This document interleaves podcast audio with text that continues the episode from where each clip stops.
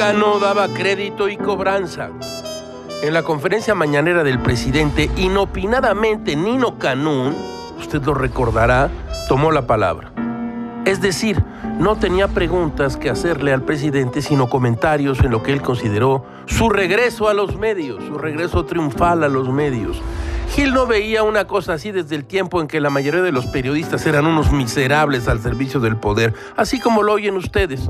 En ese tiempo, no todos, algunos, le agradecían al presidente su generosidad, así lo hizo Nino. El insobornable Nino le agradeció a López Obrador. Muchas gracias, señor presidente constitucional de los Estados Unidos mexicanos. Gracias a usted. Vuelvo a trabajar, pues fui vetado por Peña Nieto y Luis Videgaray. Nino cuenta y cuenta y hay que creerle porque es un periodista de fuste y fusta. Dice que Peña Nieto llegó a su casa de Nino.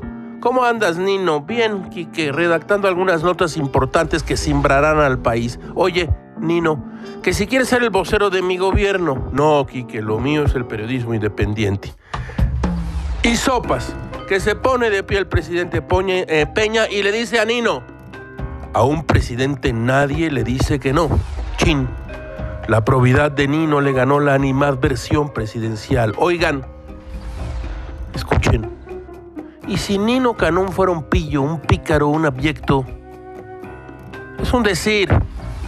Nino tenía un programa que se llamaba ¿Y usted qué opina? Una basura vergonzosa para cualquier clase de periodismo. Nino ha regresado. Nino ha regresado al periodismo. ¿Quiere esto decir algo?